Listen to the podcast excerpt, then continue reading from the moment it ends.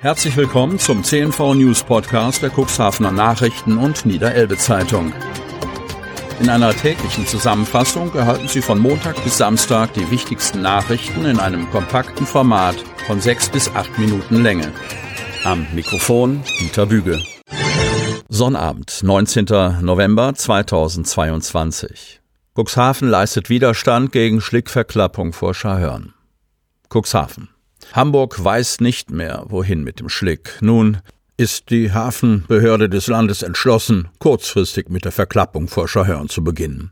Der Stadt Cuxhaven wurde dies per Brief kundgetan. In einem Schreiben teilt die Hamburg Port Authority, kurz HPA, Oberbürgermeister Uwe Santja mit, dass die HPA zur Aufrechterhaltung der Erreichbarkeit des Hamburger Hafens das naturschutzrechtliche Einvernehmen der Bukea für eine jahreszeitlich eingeschränkte und befristete Nutzung der Verbringstelle Hamburger Außenelbe für Teilmengen aus der Delegationsstrecke ab 01.01.2023 beantragt.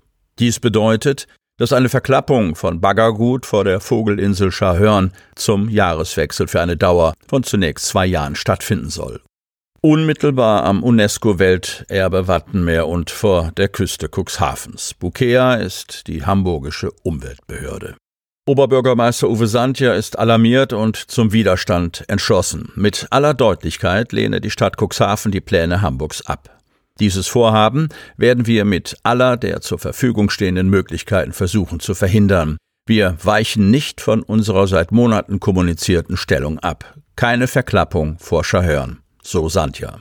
Wir haben es schon einmal gesagt und werden auch nicht müde, uns zu wiederholen. Die Hamburger Probleme werden nicht auf Kosten Cuxhavens gelöst werden können. Hamburg und die gesamte Küstenregion haben eine Verantwortung im Bereich Klima- und Umweltschutz. Dieser Verantwortung werden wir und vor allem die Hansestadt nicht gerecht, wenn Baggergut und Schlick, der dann aller Voraussicht nach noch mit Schadstoffen belastet ist, direkt am UNESCO-Welterbe Wattenmeer abgelassen wird. Die Risiken für Mensch und Natur steigen unausweichlich. Die Lebensqualität sinkt dadurch gravierend. Das können wir nicht verantworten und zulassen, ergänzt er.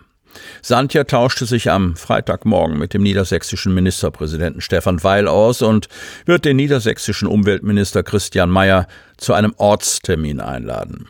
Ein Vertreter des Ministeriums soll in der Ratssitzung am Donnerstag, 8. Dezember, die Position Niedersachsens, insbesondere die Vorschläge zum alternativen Umgang mit dem Schlick, vorstellen. Wir brauchen unbedingt eine langfristige Einigung zwischen den drei beteiligten Küstenländern, also Niedersachsen, Hamburg und Schleswig-Holstein, und dem Bund, unterstreicht Santja. Die Initiative des Landes Niedersachsen sei nur zu begrüßen. Es habe Vorschläge gemacht, wonach unbelasteter Schlick an Land, zum Beispiel im Deichbau, eingesetzt werden könnte. Belasteter Schlick müsse an Land gereinigt werden.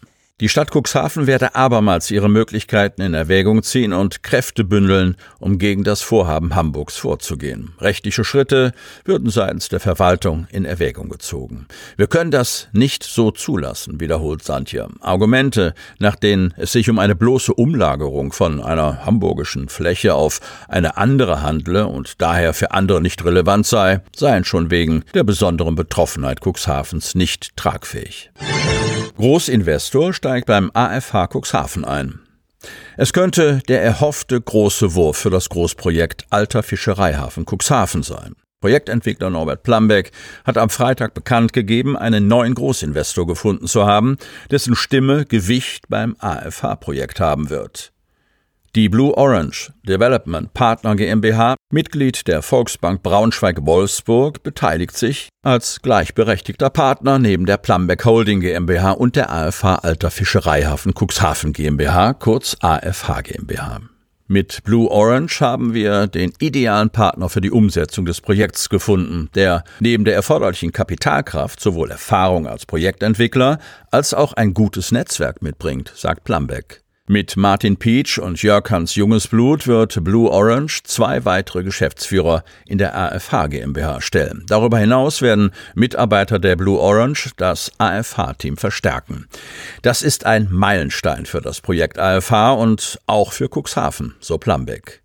Wir glauben an das Potenzial und den Standort Cuxhaven. Als erfahrener Quartiersentwickler sind wir davon überzeugt, gemeinsam mit der Firma Plumbeck ein tolles Projekt mit großer Strahlkraft entwickeln zu können. So Martin Peach, Geschäftsführer von Blue Orange.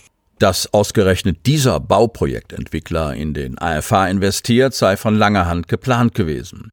Dass die Blue Orange jetzt eingestiegen ist, sei der richtige Zeitpunkt, um weitergehen zu können. Jetzt können wir mit den großen Bauvorhaben beginnen, so Plumbeck. Nach der Beurkundung wurden die nächsten Schritte im alten Fischereihafen festgelegt. Rund 300 Millionen Euro sollen in den nächsten Jahren im alten Fischereihafen in den Erhalt und die Umnutzung der denkmalgeschützten Gebäude moderne Hotelangebote, attraktive Büro- und Praxisflächen, Restaurants und Einzelhandel investiert werden. Zusammen mit dem Tor zur Welt könnten so 60.000 Quadratmeter Nutzfläche entwickelt und 2000 neue Arbeitsplätze geschaffen werden. Neue Gästegruppen werden mit einem Angebot angesprochen, das so an der deutschen Küste nicht zu finden ist. Die Entwicklung des alten Fischereihafens wird Cuxhaven noch attraktiver für die hier lebenden Menschen machen, den Zugang von Fachkräften beflügeln und alte wie neue Gästegruppen begeistern, schließt Plumbeck. Die Blue Orange Group ist Mitglied der Volksbank Bravo Unternehmensgruppe. Deren Geschäftsgebiet umfasst die Region Braunschweig, Gifhorn, Peine, Salzgitter und Wolfsburg. Dazu zählen rund 200 Tochterunternehmen. Auf den Erfolg dieser strategischen Partnerschaft mit dem Großinvestor hofft auch Cuxhavens Oberbürgermeister Uwe Sandja, SPD. Wenn das dazu beiträgt, dass der alte Fischereihafen sich entwickeln kann, ist dies eine gute Nachricht. Unbekannter ersticht Pferd auf Weide. Kreis Cuxhaven.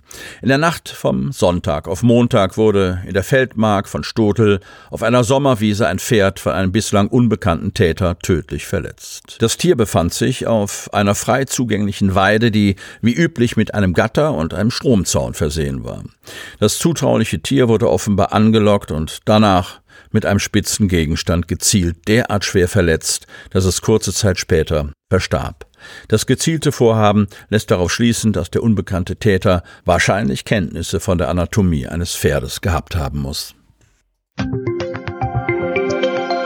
Damit Sie ab sofort keine Podcast-Folge mehr verpassen, benötigen Sie lediglich einen sogenannten Podcatcher. Auf den meisten Smartphones ist dieser bereits vorhanden. Falls nicht, dann suchen Sie ganz einfach in Ihrem App Store nach einem kostenlosen Podcatcher wie zum Beispiel Spotify, Apple Podcast oder AntennaPod. Die hörten den Podcast der CNV Medien, Redaktionsleitung Ulrich Rode und Christoph Käfer.